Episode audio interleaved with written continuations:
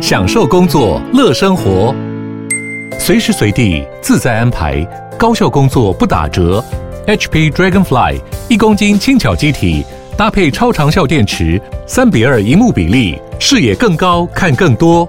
支援触控功能，好看又好滑，顶尖安全的工作好伙伴。HP Dragonfly 顶级商务笔电，采用 Windows 11专业版，在任何地方展现卓越的工作表现。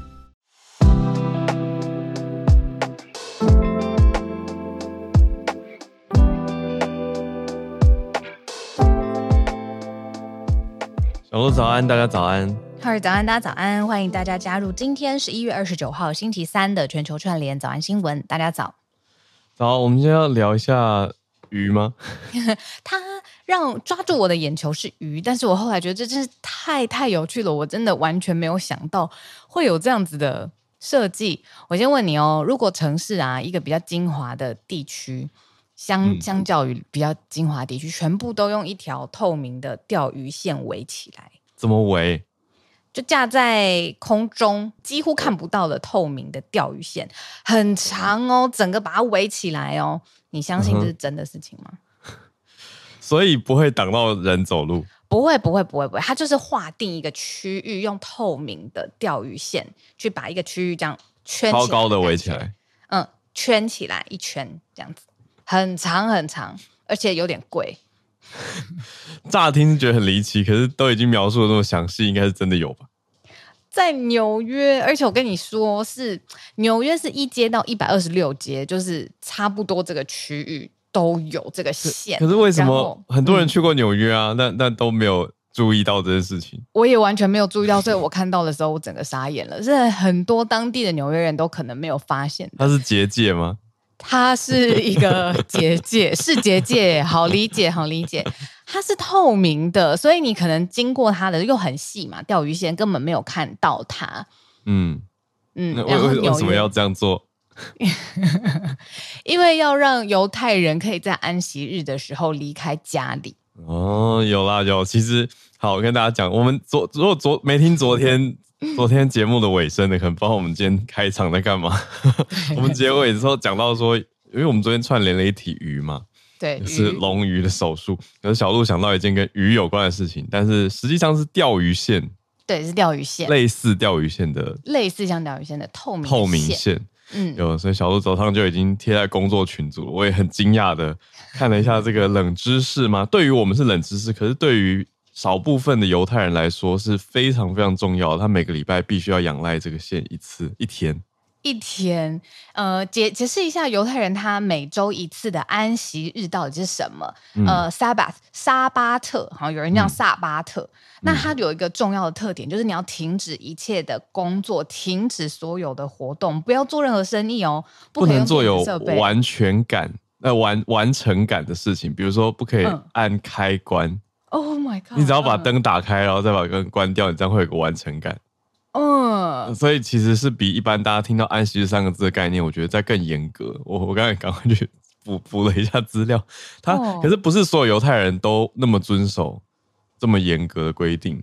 对，我就学到一个英文字叫 “observant Jews”，就是是比较虔诚的、虔诚的，呃，会去信奉这些比较最严格的律法的，嗯，这些人。那还包含哇，你刚刚那个不能开关，真的是有、嗯、很有感觉哦，很有感。甚至我再讲一个，就是比如说带着杯子，从你从自己家可以，它有它有一个范围性，就是在安息日这一天，呃、嗯，我记得他们是礼拜五的日落到礼拜六的日落，对，对，算日落嘛，嗯、就带着杯在自己范围内可以。可是如果你带着一个杯子走到邻居家，然后放在他桌上，这样就不行，没有完成感。这就跟钓鱼线有关了，就是他不可以把自己私人领域的东西带到公共领域，嗯、这个是安息日的核心。嗯，嗯，嗯，嗯，所以不代表不能干嘛嘞？不能带你的钱包出门，不能带你的、嗯、呃钥匙，还有不能遛小孩。最重要的是是不能遛你的狗，不能遛小孩，反正你私人的东西不能待在家休息的概念。对，就是要好好跟家人在一起。所以这算不算一个偷吃步？这个钓鱼线呢？哎、欸，花了很多钱呢。就是这是一个趣味的说法，趣味的说法。这边不小心得罪非常众多犹太人。对对对，好好奇一问啦，就是他把一接到一百二十六阶，嗯、这个用钓鱼线透明的围起来，就是给多一点的呃延伸感。嗯，没错。就是用这种象征性的意义说，其实这个都是大家的区域，你就不用有什么延不延伸了，你还是可以呃靠着这一条线去画出来的区域，就是你自己的范围，所以你可以带小孩出门。嗯嗯嗯，很多纽约人都说，就是靠这条线去撑过了这一天安息日，这样子。等于是拉比已经看过确认好这个区域有结界可以。对，没错没错。对，这是安息日许可区的概念。没错，还有一个专门的单字叫 Eruv。好难念哦，应该不是英文，呃，E R U V，嗯嗯嗯，应该是希伯来文吧？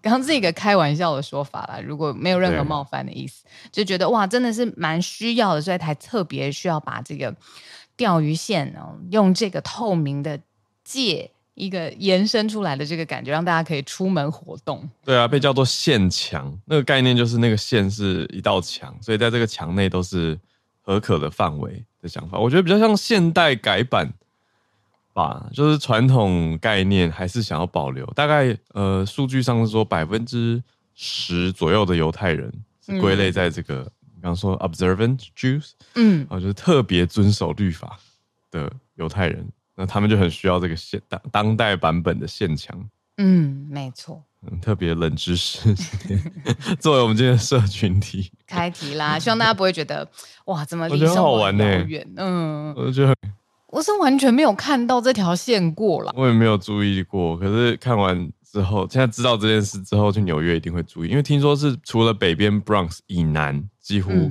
到了、嗯、呃，就是一街，对啊，从一百二十六往下，一直往下到一都都是几乎整个曼哈顿，嗯。因为纽约是美国最多犹太人的社群区域，哦，嗯嗯，所以才有这样子的设置。而且小杜刚刚说很贵，是因为他们为了维护这个线墙啊，就还会派人每个礼拜要去巡。对，嗯，哇，因为唯有被嗯穿破知识结界，就是我以为这么严格的安息日，它发生的频率应该不会多才对，可能比如说一年一天，我原先的理解是这样子。嗯、哇，结果这个每个礼拜都要用到。对，原来是每周都要用。对啊，所以维护费其实也蛮高的。嗯，说会到十几万美元。对啊。嗯，那要一直巡逻，然后线如果有漏掉啊，有有要补的地方，就要赶快补上，因为每个礼拜都要很、嗯、很明显的有一条线。那再扩大一点说，嗯、最后一句补一句，全球有两百多个城市，其实都有这一条线。哇，这么多！我去查一下台北有没有，台北到哪里？这么多！哎、欸，我要去查一下。对啊，呃，纽约不是，我还以为是纽约特有的哦。嗯、哇，对啊，它也不是最大的，太特别了。对啊。好，今天的社群大家应该都一起长知识了。好，那个很有趣的，像是透明钓鱼线的线墙结界。嗯嗯嗯，太酷。嗯、好，那我们来整理今天的四题国际新闻盘点。今天的四个题目，第一题是讲。北韩昨天尾巴也小小开了一个头，但没有讲哦。这、嗯、今天开头第一题就来讲了，是两韩之间现在比较紧张，因为北韩军这边做了决定，他们带枪去站在岗位上面，打破了板门店。本来说非武装嘛，这是一个 DMZ 啊，非武装区。可是北韩怎么可以派拿枪的军人去站岗呢？这是第一题哦，嗯，算是。有一个蛮大的国际变化。第二题则是讲到科技跟 AI，可是这次要加入的角色是阿拉伯联合大公国的一家 AI 公司。我们第应该是节目上第一次讲到，就 G Forty Two。等一下一起来认识这个公司哦，因为它等于卡在美中科技的角力中间，但它是中东呢，为什么会被卡进来呢？哦，这题好玩。嗯嗯，那第三题是一个算新消息。就是二零三零年的世博会要在哪里举办呢？沙乌地阿拉伯，我们等一下来讲一下细节，他们打败了谁？那大家期待一下嘛？虽然还很多年。好，第四题则是澳洲新南威尔斯这边公布的一个消息，是说这个州哦，不是整个澳洲，是澳洲的新南威尔斯州，它允许了安乐死合法化。嗯，所以等一下我们也细节再来讲一下，因为要讲安乐死，它其实形式上主要分成两类。嗯，好，那我们就先从北韩做了什么开始说起吧。好，呃，在板门店发生了一件事情了。那板门店是什么呢？就是北韩跟南韩中间有一个专门要进行谈判会谈的地点。那还有一个建筑物叫做蓝屋，它就是。南北韩官员重要会面的地方，而且呢也举行过重要的谈判，嗯、所以呢，在这个地方非军事区 DMZ 就是非常非常的重要，它就是一个分界线，分隔了南韩跟北韩之间的领土，而且它的象征意义就是停火协议，所以这个精神应该是非常清楚才对。结果北韩做了什么呢？北韩驻守在这个板门店的人员军人开始带枪站上他的岗位了。就是一个应该是要以和平精神，而且是象征，就隔在这边的呃非军事区带枪站岗，然后打破了这么多年来大家对于就是呃在板门店就是要维持非武装态势的共识，就这样子被打破了。那这个是南韩政府说呃。南韩政府说，北韩声称在发射军事侦测卫星之后，早上我们其实有讲，就是之前早上新闻其实我没有说，嗯，然后结果忽然间又发现这件事情，嗯。嗯，哇，就一连一连串的行为的意思，没错，就是先注意到说北韩发射军事侦察卫星，接下来过了几天，又发现他们决议终止九一九军事协议，所以才恢复嘛。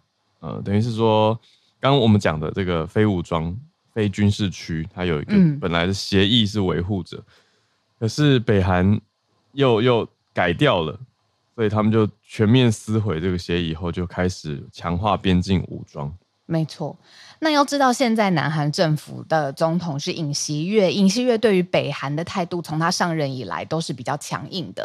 所以现在南韩政府他怎么回应呢？他说，如果受到敌方的挑衅，就是北韩的军人啊，这些带枪上岗站岗的人挑衅，嗯、方式是先处置后报告。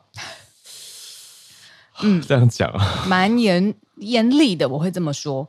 嗯，用立即、强力、彻底的原则来回应，也就是南韩没有把这件事情等闲视之。他说，如果受到挑衅的话呢，一定是先回应之后再来，比如说通过他们的国防层级啊或军事层级来回报这个线索。可是这个意思是，南韩其实军人还是没有武装啊？哇，这个应该是他还在协议当中哦，没有违反协议吧？啊，嗯嗯嗯嗯，因为现在南韩的做法就是。OK，你这边既然违反了军事协议，开始做很多的变动嘛？因为北韩在一些，比如说，不只是不只是在这个军事区，另外还有一些海海线的地方，比如说西海的北边的界限，嗯、这边有设计叫做海岸炮的炮门，他们开启的数量平常是一两个地方，现在是开到十个以上，嗯，这个也都违反九一九军事协议，所以真的是全面撕毁。但是南韩现在是在考虑，南韩在考虑可能，可是还没有讲。他们只是比较明确的是，已经去谴责北韩有违反联合国安理会的决议啊，威胁到区域和平的，等于是用口头上的方式去提醒啊。然后刚讲那个先处置后报告也是口头上先讲的比较强硬，可是我在想是说，实质上南韩军人就没有武装啊。嗯，我懂，就是如果真的发生被挑衅的事件的时候，在那个地方比较弱势。嗯，我觉得可以讲一下，就是板门店它的位置啊，还有它的象征意义，真的是非常的独特，而且我会觉得很敏感，就是因为它设立出来，其实就是象征了南北韩是分裂对峙的。但是我在这边有一个阻隔，我这个阻隔设的就是非军事冲突区，然后去象征说好。这个有官员要谈判什么事情，我们就在这里谈。那所以这个地方到底双边都会有驻守的人员嘛？他们的配置到底是什么？会不会在这边爆发冲突？这个意义是，嗯，很很敏感，就是牵一发动全身的感觉，因为它太太独特了。这个位置性，就就是在这边北韩撕毁这样子。对啊，而且我现在一直在想的是，在那边的南韩军人的心情。但是不，你说不会随意的发生什么事情，因为这个一旦触发是多大的事件对，可是实际站在那边，嗯、你看到对方手上有枪在那边站岗，我们这边没有，你就会觉得，我觉得那个心情有点复杂吧。好，自己自己自己小剧场了。但是，总之，两韩关系现在，我觉得这是一个指标性的事情。嗯嗯，比较紧张。这个就是我们其实很昨天也想。呃分享分享一下，就是北韩的状态。那今天就跟大家有一个这个 update，在南北韩的对峙上，那不论是北韩对外的关系，比如说他发射的军事侦测卫星，或者他对南韩的这样子一个小小的改变，但是造成了很大的，我会说紧张吧，嗯，嗯升高。对，这个就有点像我们之前节目上会讲说，你知道，小小的一个动作，或是一个外交上面有很多层次。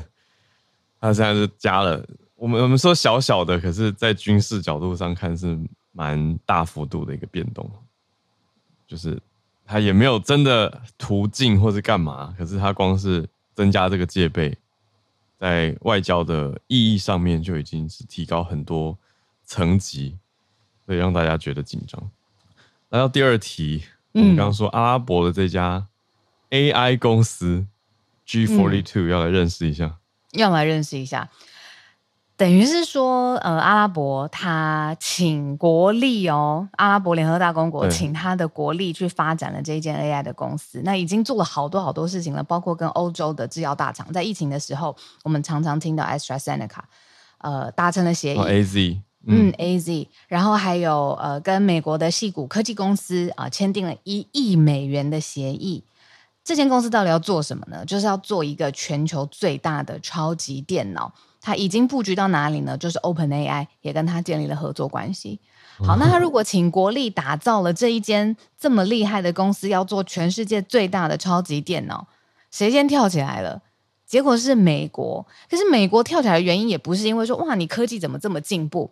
跳起来的原因是说哇，那你这一间公司 G42。你到底跟中国之间的合作到底在哪里？为什么没有开诚布公的让美国知道，隐藏了跟中国合作的程度？这件事情是怎么爆发出来的呢？是这个阿拉伯联合大公国的国安顾问啊、哦，他有造访白宫的时候，嗯、是由美国的嗯嗯，美国的一个国安顾问叫苏利文，我们之前常常都讲，他就直接问他这个问题，所以这件事情就被拉出来看。哦，哎，不过。这个拜访是六月的时候在拜访白宫的、啊，然后苏立文当时就已经有有问他相关的问题了。可是到这几天之所以会我们会特别注意到，是因为《纽约时报》在报道这件事情，我才认识 G Forty Two。我们是不是我我是不是已经慢了？因为刚听完你讲，他这么多这么大的都是国际级，你说大公司跟大金额的协议，你说 AZ、矽谷、OpenAI 这些都是。应该说，我还不太知道要怎么把 A Z 跟这些东西连在一起了。哦，讲到 A Z 跟超级电脑连在一起，我的确会有一个紧张感呢。嗯，对啊，你就做药的制药厂跟嗯，然后 A I 电脑全部加一起。嗯。可是现在主要大家在看的是国家安全的角度。哇，我觉得媒体很会呃做侧写。他说呢，G42，你要譬喻它的话，你会怎么譬喻呢？他说是阿联皇冠上的明珠。它的地位呢，是要取代过去阿拉伯国家呢，是石油收入称霸全球嘛，现在就是靠这个人工智慧产业 G forty two 造的全世界最大的超级电脑要替代它。为什么他这样这样子听起来是在威胁感太重了，然后 很担心。没错，就觉得等等等等，先等等。嗯，但是现在美国的官员主要担心的是说，G forty two 会不会变成，因为它跟中国的企业。或政府有合作，因为他有跟华为合作。对，华为有一个技术，就是现在这个 G42 特别做，然后呃，又是在中国公司，就是华为特别帮他去建造的。对，可是就怕说他跟华为还有中国政府合作，又跟美国这些大公司或是高层，没错，进入科技界，嗯，那就变成一个管道啊。那他中东又是一直以来一个比较不一样的势力角度嘛。所以美国对于阿联应该也是有所顾虑，嗯，所以混在一起就变成一个很复杂的题目。我跟你说，我第一眼看过去这则新闻的时候啊，我真的觉得我太天真了。我想说，该不会原来的 G7、G8，然后现在阿拉伯出来登高 一呼，已经有 G42 了吧？然后就很开心点进去看，完全不是这个样子。我也不知道这家公司，好，现在知道了，现在知道这么惊人的一家公司。嗯，好，那我们刚刚讲到这个阿联酋的，嗯。国安顾问叫做塔赫农，嗯，他的 Sheikh 呃 Tahun bin Zayed，所以大家就直接中文翻译成塔赫农了。那主要是哎，明明就六月的时候，在白宫拜会的时候就已经有提起相关的疑虑了。嗯，可是现在在《纽约时报》注意到的是说，拜登政府那是第一次对 G42 算有一点点施压。嗯，可是这几个月的进展跟变化也颇受大家关注。嗯，那。接续后面的呢，包括来自于白宫，比如说像国安会的副发言人，他也没有再继续往下探究了，就是没有回应这个跟 gfor two 这间公司有关的议题。嗯、可是你看到一间公司被 single out，特别拿出来，而且是在你知道外交场合特别被针对，问说你这间公司跟中国的合作程度到底是什么？可见背后在情报或者是在资讯搜集的状过程当中，美国是觉得有威胁的，需要特别拿出来聊一聊的。嗯，没错，所以有特别多的嗯注意点。我还看到另外一个注意点是、，G forty、two 他有发一个声明给《纽约时报》，因为这次的采访，很多人都拒绝提供更多进一步的消息，你就知道事实多敏感。可、嗯、是 G42 自己给纽时的声明里面讲到说，他们跟全球各地的多家国际科技公司都有合作过。那他有等于把大家拖下水吗？或是连进来，包括微软。而且是讲比较技术层面的，你说技术堆叠还有基础设施。另外，今年也决定要跟很多公司，包括辉达、NVIDIA 要求助来升级一台超级电脑，来更换说传统的科技供应商，包括来自中国的硬体。算是有点在讲说，哎，我们要改掉一部分的中国供应。可是也没有办法知道更多的细节。那你说电脑方面跟惠达合作，又觉得非常合情合理。惠达 GPU 这么强，但只是我补充一个，我觉得我也看到的重点。嗯，我我刚很快的就在 Bloomberg 上面来查、嗯、G42 集团，它是 Group Forty Two 的意思。它的描述超短的，人工智慧跟云端技术公司，替全球的客户提供服务。就就这么简短？对呀、啊，虾米哦。好，我觉得值得关注，而且之后应该会嗯再继续出现在我们的关注当中。好，这是今天第二题。那第三题继续待在中东吗？对，因为算是很新的消息啦，但是这个呃比较。比较比较短，那哎、嗯，谢谢制作人有补充延伸更有意义的角度。嗯嗯、这个呃消息面本身其实很短，就是呢，二零三零年世博会的主办权是沙乌地阿拉伯赢的，那跟他竞争的对手呢是韩国跟意大利，但是现在这两国被击败了，所以沙乌地阿拉伯得到了这个主办权。为什么这个重要呢？这国际活动上面啊，你争。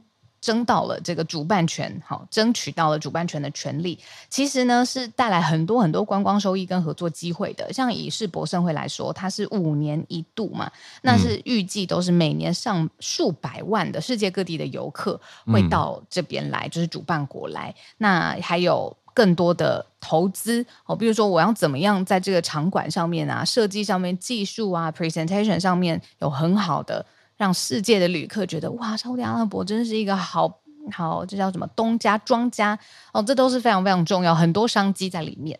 嗯，沙乌地阿拉伯是二零三零年世博会的主办国，已经确认了。嗯，不过我看到哇，韩国差一点也要可以得到，我看一下他们的票数哦。呃，沙乌地阿拉伯的首都利雅得这次算赢得了主办权，所以在七年之后会举办嘛。那我看一下这次的投票。其实一开始，沙乌地阿拉伯利亚德投票就还算蛮多的，一百一十九票。嗯、那韩国是用釜山来比赛，有得到二十九票，还赢过罗马哦。意大利首都罗马是十七票，可是还蛮明显，利雅得胜出很多的。可是中间有算有一些插曲吧。我还记得我们呃，在一个论坛上面就有听到相关的讨论，在讲说有一些国家也在提出考虑说，是不是要把人权。跟一些你说，比如说对环境环保是否永续的观念，也都纳入到考量里面。嗯嗯嗯嗯嗯。那沙乌地阿拉伯的中间的插曲是，曾经因为人权记录不佳，所以被提出讨论。嗯嗯，所以差一点，本来罗马增加了呃主办的机会会多一些。哦，原来也有这样子的考量，因为我原本以为就是。可能世博会想说，哇，世界各地的地理性的重复位置不要太高。例如说，二零二五年的世博会是在日本大阪，嗯嗯，所以如果在下一届隔了五年又在亚洲，对，就不要先不要考虑亚洲这边的区域，可能会到离亚洲比较远的地方。但我觉得你刚刚讲的有道理耶，就是要不要把这个国家的，你说整个治理或者是国家发展的方针，或是他在意的价值观纳入世博会，到底由谁来主办的考量？嗯嗯，对啊，其实我讲到这个这种选大活动的举办，都会提早好几年去提案嘛，然后要比赛啊等等。我自己印象最深刻，我比较有追的是几年前东京奥运，嗯，他们因为在国际上面有应该说就是这样子的简报比赛，那就会派出那一年派出了就是安倍晋三等于首相带着整个团队去简报。那有以前有他们自己的奥运选手啊，前奥运选手，或者是你说连公主身份的人都出来简报，所以就是一个国家级的简报。那那一年的我有看，就是东京得到奥运主办权的那一年，所以又好几年前了。那我觉得很精彩。所以当然你说现场的这个游说啊，还有这个简报也都很重要。可是大家投票委员们会有他们的考量跟想法。嗯。对啊，所以人权也会是考虑之一啦。不过目前这样看下来，今年还是虽然有这个小插曲，可是最后还是由沙乌地阿拉伯来得标。嗯，沙乌地阿拉伯就是阿拉伯国家当中就是财富水平非常非常好的，包括阿联酋啊、呃、科威特啊，因为这些国家其实就是有。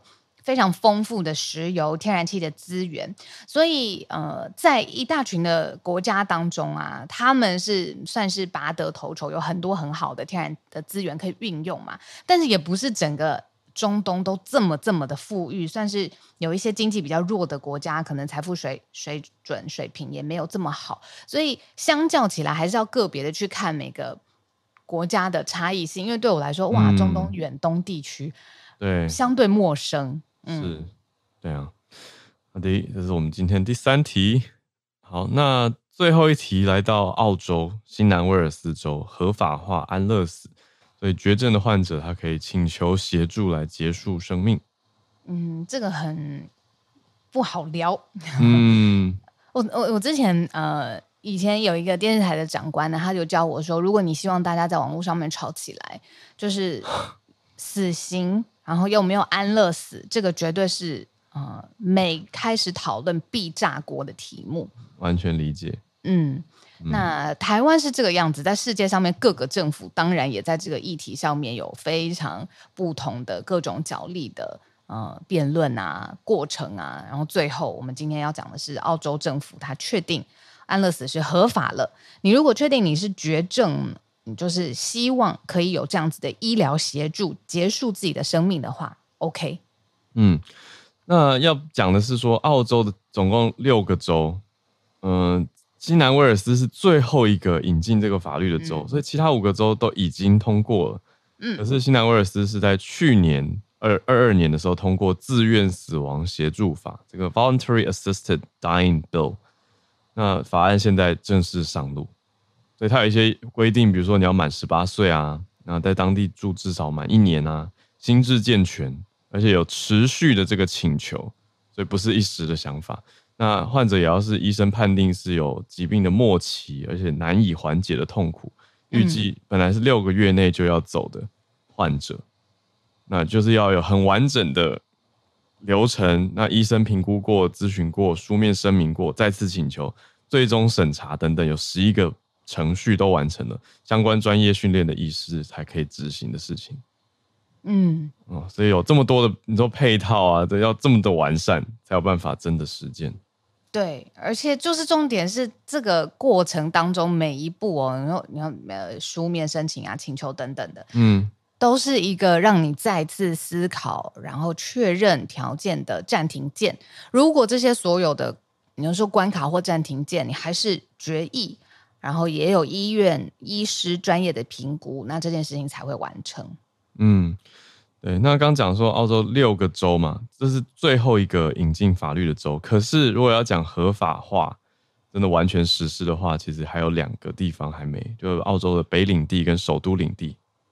我们讲 NT 跟 ACT 这两个地方还没有合法，所以我觉得感觉出来是非常谨慎在看待跟。何可这样子的法律的。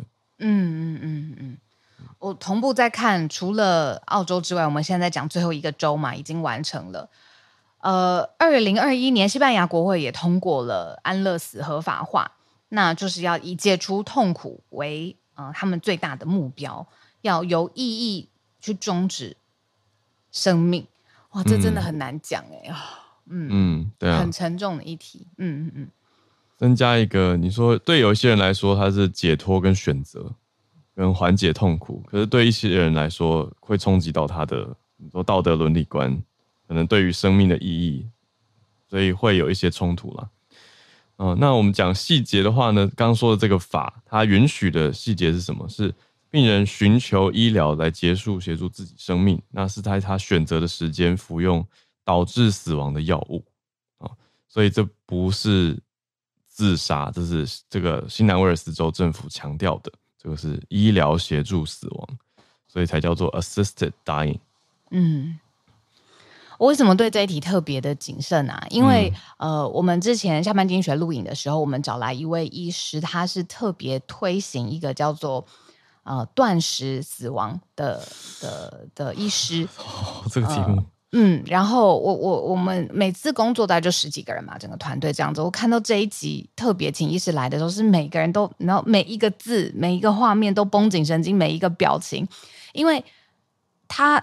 制作人是这样跟我讲的，他是说，你要知道会点进来看这一题、看这一集的人啊，嗯、他一定有他自己或者是本来的想法了。对，哦，你说或者也许有相关的关注跟需求，嗯嗯嗯、否则他不需要点进来。嗯嗯，对吧？那这意思他就跟我说，他他他在推行这个断食死亡的疗法的。过程当中有受到了多少，就是家属啊，嗯、呃，医院啊，还有他的同业们各式各样的压力。可是他仍然认为，因为他自己的专业训练，仍然认为这个是一个比较好的，呃，比起就是安宁照护病房比较好的，可以陪伴家人的一个方式。但是我就知道，这个只要触碰到人要怎么离开这个议题，只要有争议，就会被很深啊，会很往心里面去。嗯，哇。这个题目好，我们我们讲完了。总之就是把澳洲的新消息带给大家，这是澳洲新南威尔斯的一个情形。那至于后续，你说台湾如何啊？到到到底要怎样啊？我觉得都是对这些国际的资讯都会是参考的相关 reference 参考资料。好，我们准备来进今天的 SMC 早科学的时间，要欢迎 Sinead。那早安，早安，早安，好，我早安，小卢早安，各位听众早安，我是台湾科技媒体中心的执行长徐内。哦，我们来聊一个比较可爱的研究好了。好，对对，今天要跟大家聊蜜蜂。哦、嗯，它是在嗯、呃、Biology Letter 嗯、呃、这个期刊上面刚刚就是三十分钟八点的时候发布的研究。嗯，这个研究呢，它发现。比起在就他是去比较蜜蜂的大脑，他想要知道在不同基地里面的蜜蜂，他们会不会因为环境的复杂程度不一样，让他们的大脑会有大小的差异？这样哦，那他们就会嗯比较的是美国东海岸跟中中欧北部，那这里面他就是去第一个是有环境的差异，然后高度的差异。然后在他们是用网子在花朵上面去捕捉到蜜蜂，就是在不是在呃实验室里，是在这个田野间去采样的。那他们总共采到了八十九种，然后总共有三百三十五只雌性的蜜蜂。他们特别找雌性蜜蜂，是因为在蜂群里面，雌性蜜蜂的。呃，做的事情比较复杂一点，嗯，那他们面临的环境压力也比较大，所以他们就会特别去测量他们的大脑尺寸，然后身体尺寸，然后呃分析这些蜜蜂的脑袋跟身体大小和他们呃栖息环境之间的关系。那这三呃，他们去找的种种主要是三种栖地，嗯、呃，像是森林、农业用地还有城市这样子。嗯，那不同。所以有好多种哦，这么多种蜜蜂，那我还以为是要找同一种蜂，可是不是，不是，那那有大有小，这样他们身体大的，有头脑大的，大家会有绝对的关联吗？对，所以他们去看的是比例，就是身体第一个就是身体比较大的蜜蜂，它的头就大脑的确就比较大，嗯，就是它比例来说，嗯、呃，应该说。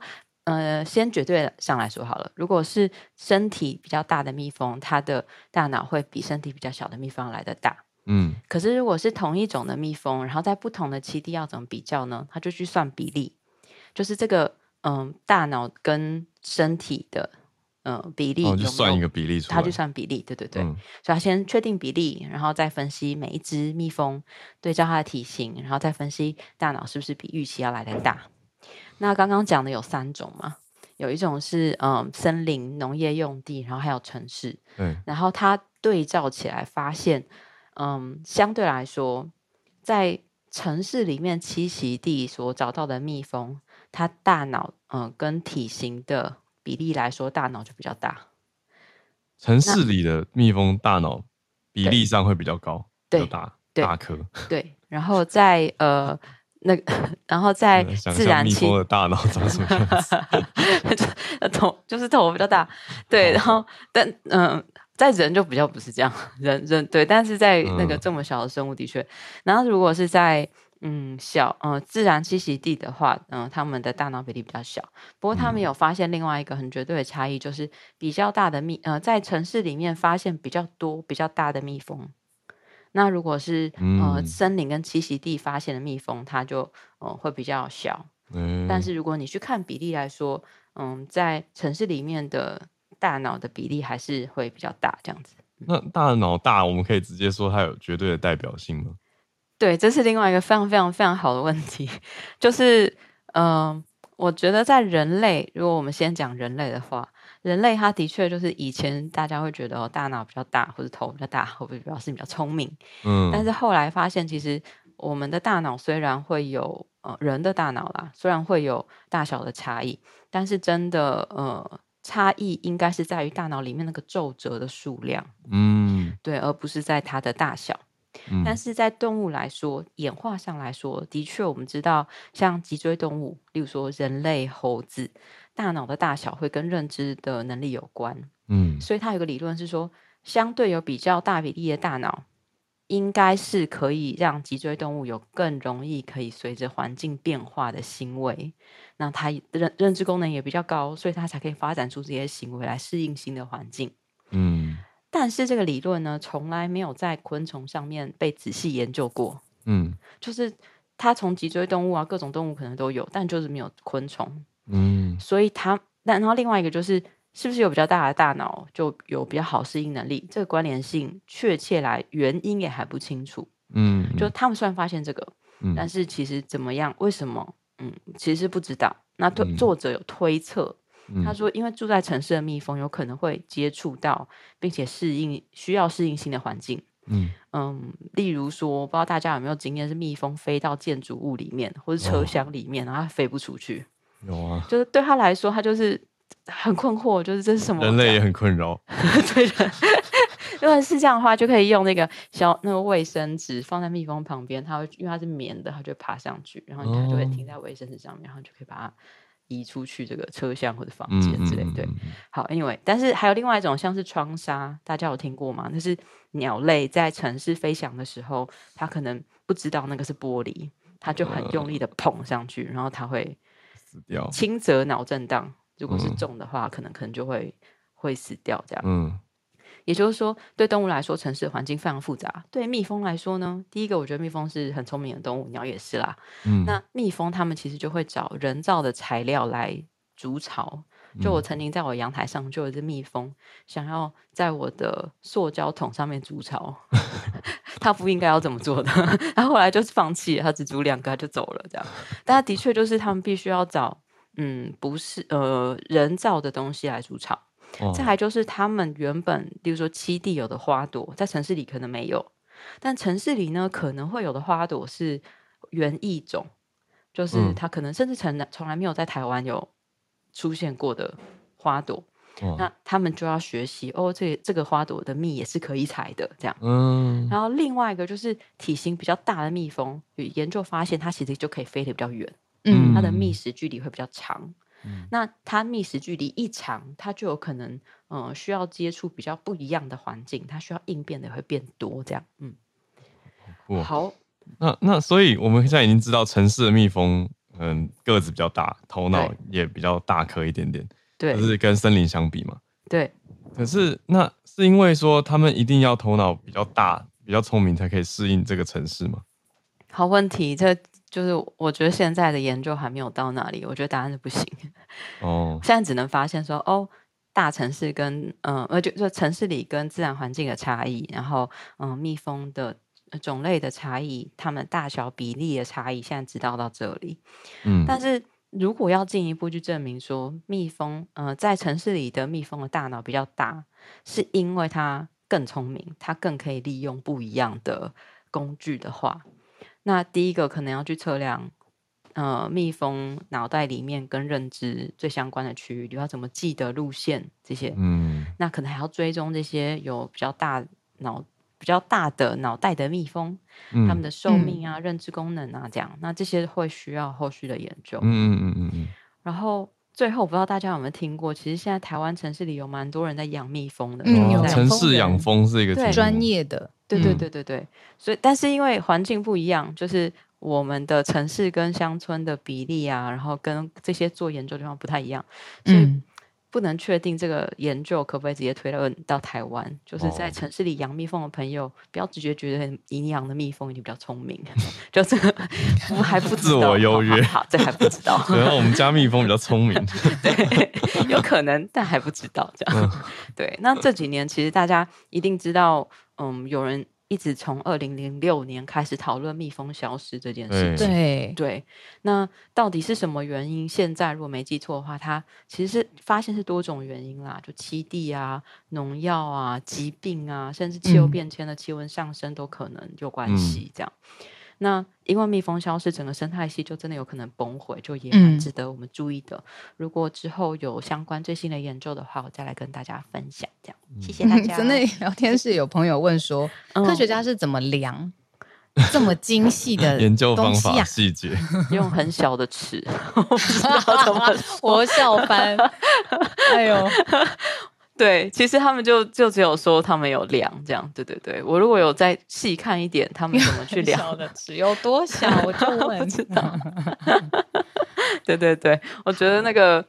研究动物的人都要非常有创意，他们要必须发展出针对这个动物的工具。嗯，对，就是量它的大脑跟量猴子大脑的器具一定要不一样。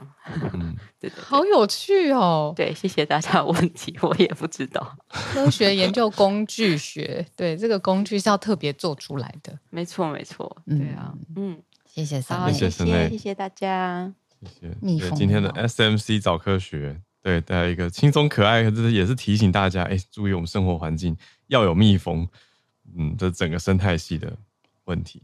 调出大神了，果然聊天室就说这是用显微镜加上光学量测，感觉就是专业的人，感觉就有有相关的了解。对啊，这我会完全 讲不是随便讲的。对，我们来全球串联，邀请所有的听友，如果有关注的消息来跟大家分享。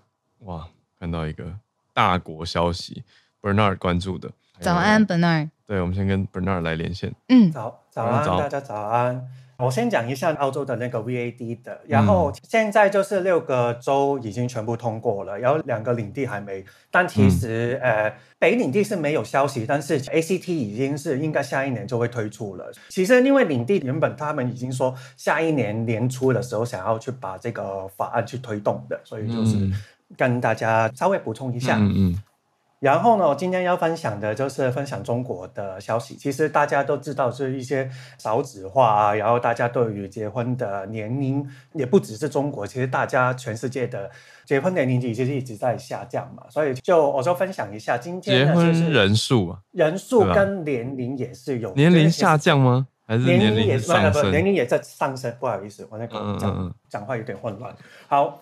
今天我要分享的是国家统计局，就是每年他会编的一个叫做《中国统计年鉴二零二三》，然后就看到呢，上一年的初婚人数呢就有六百八十三点五万对，然后呢，初婚人数呢大概是呃一千零五十几万人左右，其实相对于二零二一年的时候是降了百分之九点一六，是降了百分之十，也是初次的初对吗？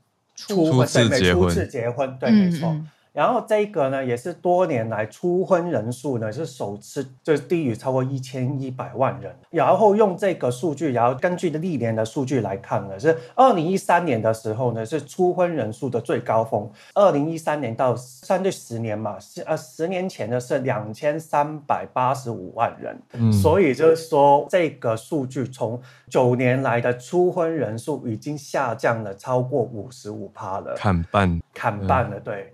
然后从结婚的年龄来看呢，其实初婚的年龄也是也在延后的。根据呃，这是二零二零年的年鉴呢，平均的初婚年龄呢是二十八点六七。我们用十年前的二零一零年来比的话是二十四点八九，所以是增加了三点七八岁。因为以前我们那个时候，我就其实十几年前我认识的，以前我在。海外开始去读书的时候，我认识很多的同学，他们结婚年龄其实他们很年轻，对，因为他们交往的对象就是从高中开始。交往，然后到他们大学毕业之后，就总共七年了嘛。然后他们去结婚，二十三四岁这样子的，通常都是这样子。嗯、现在我认识的就已经是很多都所所谓的以前来讲，就所谓的大龄女子嘛，所以已经那个时候是三 三十岁的时候，已经像是说大龄女子，嗯，所以说这个已经要改变一下定义了。然后呢，这。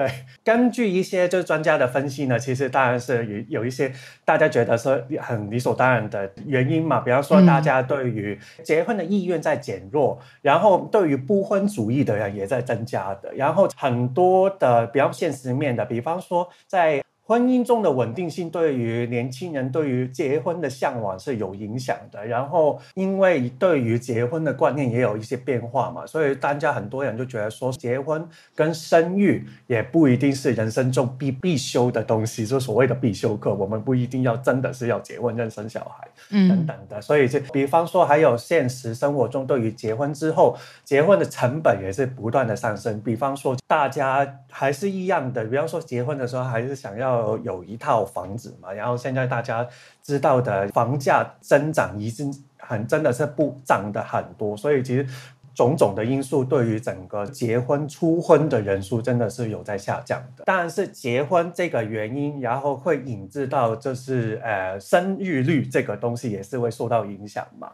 然后呢，上个月呢是中国的卫健委呢就公布了一个数据，就是说全年全年有出生的小孩呢有九百五十六万，但是第一孩所谓的一孩呢，其实只是有四十六趴，只有百分之只是有四百四十一万，然后属于二胎的是有三百七十二万，占了百分之三十八点九，三胎的或以上的其实占了十五趴，有一百四十三万。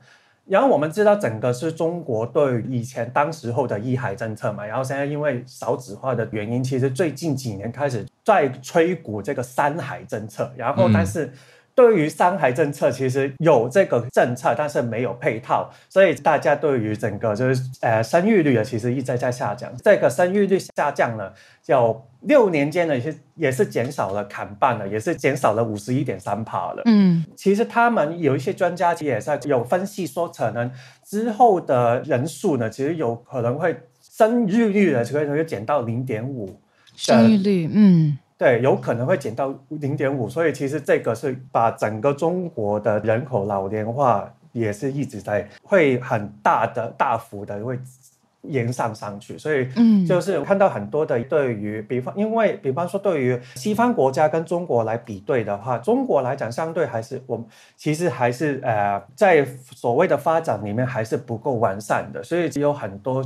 就对于之后的政策，比方说对于就是医疗政策啊，还是对于一些很多类似相关的政策，其实也会变成是一个很大的挑战。所以这个是我今天想要分享给大家的，可以看到这个中国就是最近十年来真的是很大的变化。以上。嗯。真的很多的变化，当然我相信城市跟乡村还是有不同的，你说习惯啊、观念啊、想法习俗。因为我还我听过最年轻的就是那种明明就还在海外念书、生活、工作、做事，嗯、可是十几岁怎么有早一天请假飞回去结婚，结完再飞回来继续上班的，我听过。然后说因为他们，然后他们家在农村什么。就是一个 checklist，他必须做。对，那他就要形式上也完成家里或者是村子的期望，嗯的的这种概念。那我就是觉得，嗯，那跟城市人又不太一样。可是刚刚听到 Bernard 讲的是一个总体的数据，我觉得就是一个大方向的东西，的确是有一些变化。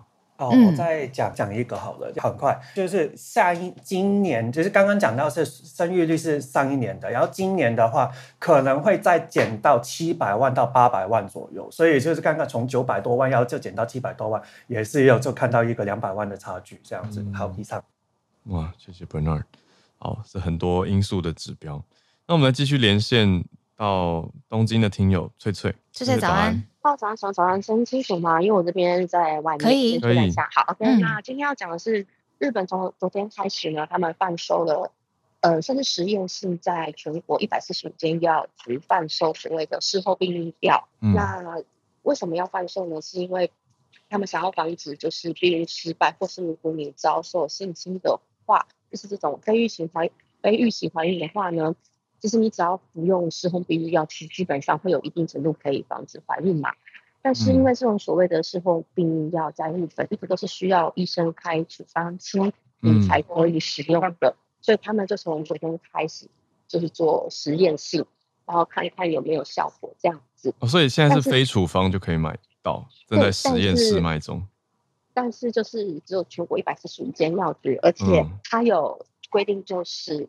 第一个呢，你必须要先上他们的一个官方网站填写问卷，就是说哦，你也也不是你要填一些资料，然后呢，你只要在填完问卷之后呢，你要再到这个全国一百四十五间药局去买药，而且在买药的时候，他们当然会先请已经培训过的，就是药剂师对你做一些询问，确定你适不适合吃事后避孕药，因为其实事后避孕药的副作用是相对比较大的。对，那就比如说你身体会不舒服啊，或是说你会流血之类的，所以其实的确事后避孕药的危险度比较大。这也就是为什么在日本是需要医生开处方签。但问题是因为毕竟医院它，因为其实因为你要去挂号，其实是很费时间的。那对于有一些人，尤其是他可能遭受性侵，或是他们有些人需要早一点吃药，然后来防止怀孕的话，他们觉得这样的时效性，嗯。对，是有效的啊。好，那可是其实，嗯，在这件事情上面，他们也有规定，这个只限于啊，嗯，十六岁以上的女性，未婚女性才可以使用。因为其实如果你是十六岁以下，那 你有性行为的话，在日本基本上是不合法的。嗯，对。那其实像这样子的，对对对，就是，也就是说，台湾也是。对啊，对啊。也就是说，如果你在这种情况之下，你还去，呃，你知道吃避孕药不符合法以外，那他们基本上会直接帮你引导到专业的医师或是一些社工人员，因为你可能是被性侵，而且你也有可能就是因为你是未成年性交，所以这基本上就是违法的，对，嗯。但是呢，提到这个事后避孕药的价格，他们目前是七千日币到九千日币不等，所以其实说老实话，这个价格对一个年轻人来讲并不便宜，嗯，对，所以现在他们虽然说做这个实验性是希望可以降低这种所谓的非预期怀孕的嗯几率嘛，可是其实仔细想想，他们这个价格基本上跟一般你在外面买到，就是你去挂处方签买的时候，嗯，就是事后避孕药价钱其实是差不多的。所以我听到这个政策的时候，其实大部分人，因为他们是在网络上做过问卷调查，然后有百分之九十的人表示赞同之后才实行这一个计划。不过，这个价钱其实说老实话，你尤其是对于年轻学子来讲，这个价钱我觉得可能有一点难以负担。所以我对这件事情上面，我其实还是抱持一点怀疑，就是说，呃，简单来讲，如果说你是可能。就是避孕失败的话，你还有机会。可是如果你是遭受性侵，在一个身心状况很紧张的情况之下，甚至因为被性侵已经是有一些挣扎嘛，那你的钱包、你的精神状况，你有办法就是做到自己去药局还要填写问卷，然后再去领避孕药这件事嘛？其实我还是觉得有一点点怀疑。但是基本上日本他们就是先实验性试试看。在药局贩售，因为其实，在药局除了及时以外，他们也要求要就是贩售这种事后避孕药的药局是必须要是在假日或是国庆，就是国定假日也有开的药局才可以进行贩售。哦、所以就是做一个实验性。嗯、那我觉得比较有趣的是，他说填完问卷，然后重点是你填完问卷之后，然后整个结束之后，他们好像还会有再一次的问卷调查，就第二次问卷调查。那当然看你愿不愿意啦。那他是写说，如果愿意的话，最后还可以拿到五百块的，就是 Amazon 的那个礼券。我我觉得这边是有点有趣啦，但就是说他们其实是真的认真想要做，只是说这样子的效果有多少，我们可能还是要看一看就对了。嗯，好，那以上就是我的分享，嗯、谢谢。谢谢翠翠，我看到全世界有九十几个国家是把事后避孕药设定成非处方的方式就可以取得，那台湾还是列在处方药，就让大家参考一下，这个是事实性的资讯。